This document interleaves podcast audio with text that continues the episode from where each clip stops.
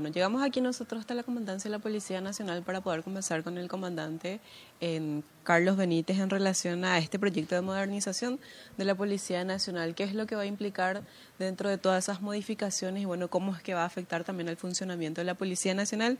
Y otra cuestión que también queremos tocar es lo que tiene que ver con las tobilleras electrónicas. Ya ayer en una reunión en Muro el comandante mencionaba que bueno, falta nada más la firma para el decreto reglamentario y de esa manera ya poder entrar en vigencia. Buen día, comandante, ¿cómo le va? Muchas gracias por recibirnos. Sí, buenos días. Eh, sí, estuvimos ayer en eh, una, una, reunión muy importante, muy interesante en Burubicharoga eh, con el señor presidente de la República, el ministro del Interior y también el ministro de Justicia.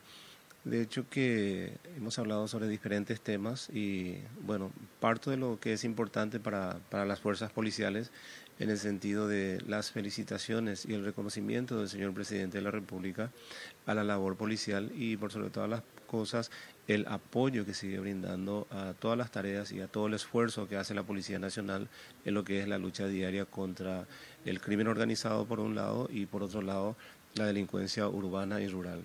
Dentro de todos los temas que se ha tocado, podemos eh, hablar de lo que es la evolución del entrenamiento y la preparación del grupo LINCE, que se está llevando ahora adelante en las instalaciones del CIME, de las Fuerzas eh, Armadas. Entonces, eh, esto nosotros, de acuerdo al cronograma, en noviembre ya tendríamos a nuevos elementos LINCE y a la par se están gestionando la llegada de las motocicletas aquí en nuestro país, que es una cantidad también de 600 motocicletas. empezamos con un entrenamiento de aproximadamente 600 elementos LINCE que es la primera etapa, que es la duplicación de estos elementos, y este, por otro lado, eh, la llegada de manera simultánea, simultánea por decir, de estas motocicletas. Eh, son motocicletas también de, de alta cilindrada, serían de 600 centímetros cúbicos y que estarían a disposición también de la Policía Nacional a la par que egresen estos elementos. Por otro lado, el tema muy interesante, muy importante también que tiene que ver con los eventos que se desarrollaron en estos días nomás, eh, que tiene que ver con eh, la unidad penitenciaria, el de Tacumbú. Eh, la, pregunta obligada en este caso, ¿qué pasó con la persona que supuestamente está desaparecida? se manejan dos hipótesis. Una, que es la que, digamos, se haya fugado de esta instalación penitenciaria.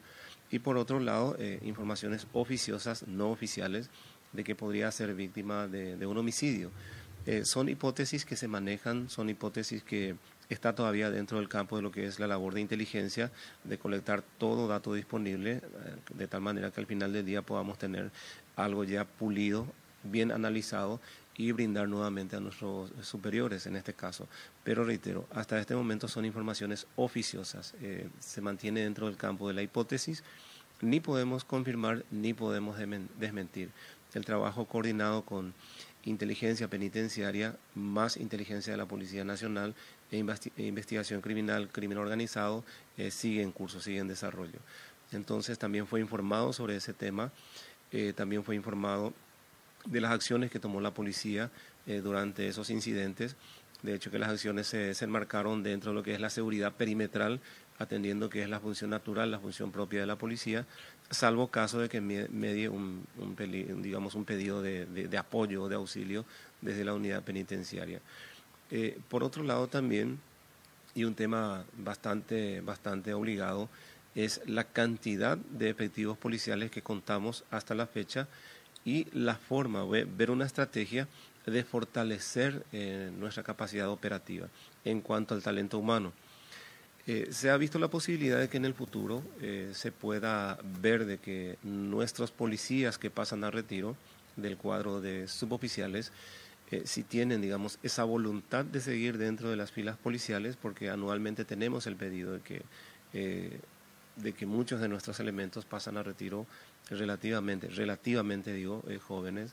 Digo esto porque la carrera policial es de 30 años y la carga horaria es muy diferente a cualquier otra profesión, pero de todas maneras eh, vemos eh, de que a cada fin de año tenemos todavía efectivos policiales que desean continuar dentro del cuadro policial. Ver esa posibilidad y mantener a la mayor cantidad posible de tal manera a ir eh, subiendo la cantidad de, efectivos policiales y por otro lado sumar eso a los que anualmente egresan. Anualmente egresan como 1.150, 1.200 efectivos, aproximadamente 1.000 del Colegio de Suboficiales con sus filiales y aproximadamente 150 de la Academia de Policía. Eh, dentro de esas estrategias de ir fortaleciendo el cuadro, el talento humano, vemos la posibilidad de que de los que anualmente eh, se presentan a ICEPOL eh, para el ingreso a la academia del colegio, son aproximadamente 10 a 12 mil jóvenes que quieren ser policías. Entonces, ver esa posibilidad de dejar más elementos anualmente, de tal manera también a ir fortaleciendo la capacidad de la Policía Nacional. Esto conllevaría la, habilitación de ciertas filiales en el interior del país, del Colegio de Suboficiales, o fortalecer las, las filiales que ya tenemos. Comandante, otro tema también que estuvieron hablando es lo que tiene que ver con el proyecto de modernización de la Policía Nacional. Si podría mencionarnos cuáles serían los beneficios o de qué manera estaría afectando a la policía en el caso de que se apruebe esto en el Congreso. Sí, básicamente, eh, bueno, se habló de eso, ¿verdad? Se habló, eh, se puso en la mesa eh, esa discusión y existe una voluntad política de llevar adelante nuevamente, impulsar esto, el estudio de, de esta ley de, digamos, eh, lo llaman una ley de modernización o adecuación en este caso, pero lo que vemos es buscar optimizar la función policial. Dentro de lo que es esto, vemos de que hay varios beneficios para el personal policial y que tiene que ver con, digamos, las bonificaciones propias que, que necesita el personal policial para desenvolverse dentro de sus actividades. Una básica y muy básica habla, por ejemplo, de lo que es el arraigo. vemos de que el personal policial anualmente cumple funciones en diferentes puntos del país, eh, trabajando en Asunción, mañana en el Chaco, mañana digamos hacia Guairá o Cazapá.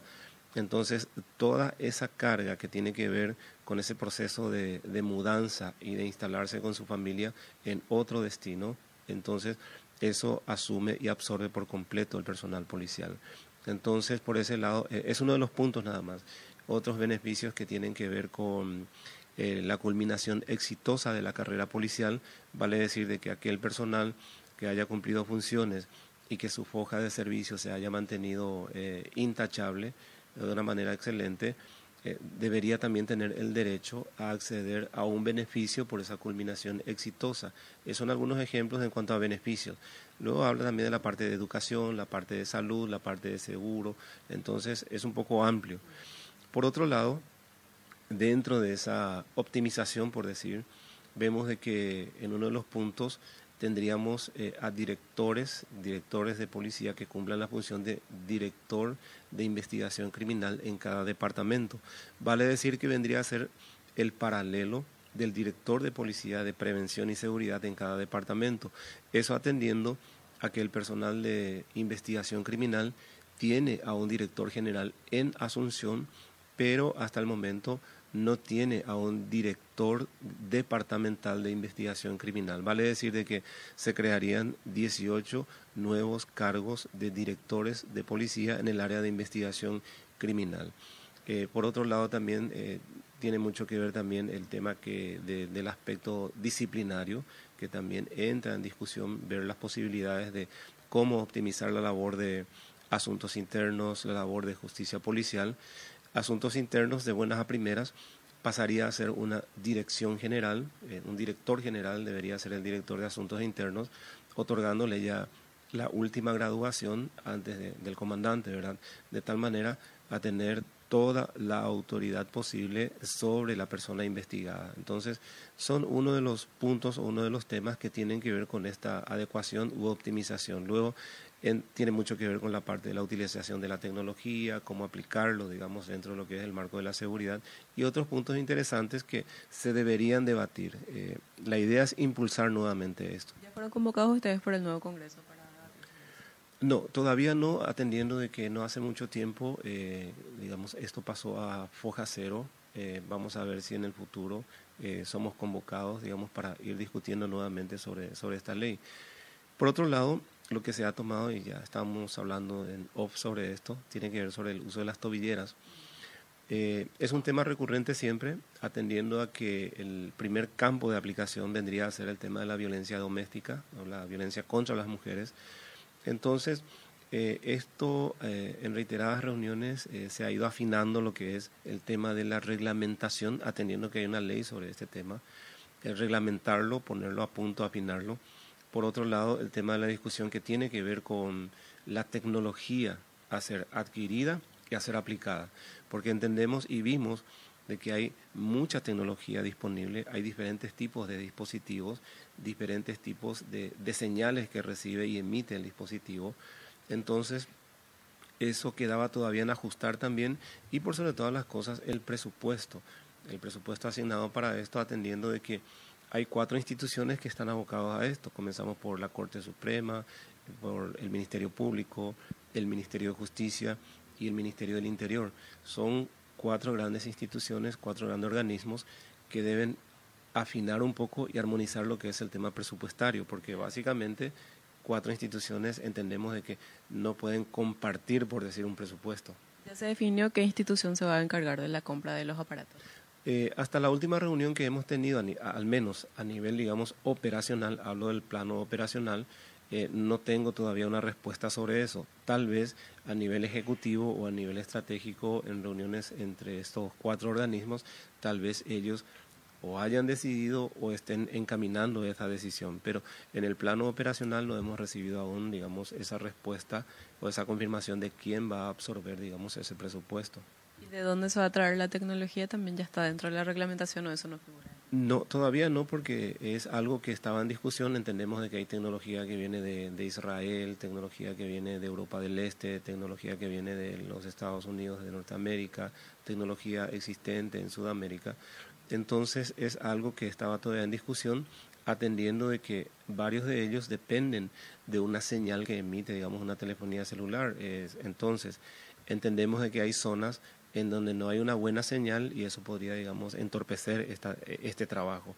Y por otro lado hay tecnología que utiliza otro tipo de señal, señal electromagnética que podría, digamos, ir eh, tomando, digamos, el peso en la balanza a la hora de, de decidir sobre qué dispositivo utilizar. Muchísimas gracias, comandante. No, por favor, muchas gracias a ustedes el comandante de la Policía Nacional, Carlos Benítez, bueno, entonces hablando sobre varios temas que ya les mencionábamos y sobre esto último que tiene que ver con la aplicación de las tobilleras electrónicas, que bueno, ya se ha anunciado que en estos días también se va a dar la firma del decreto, decreto reglamentario.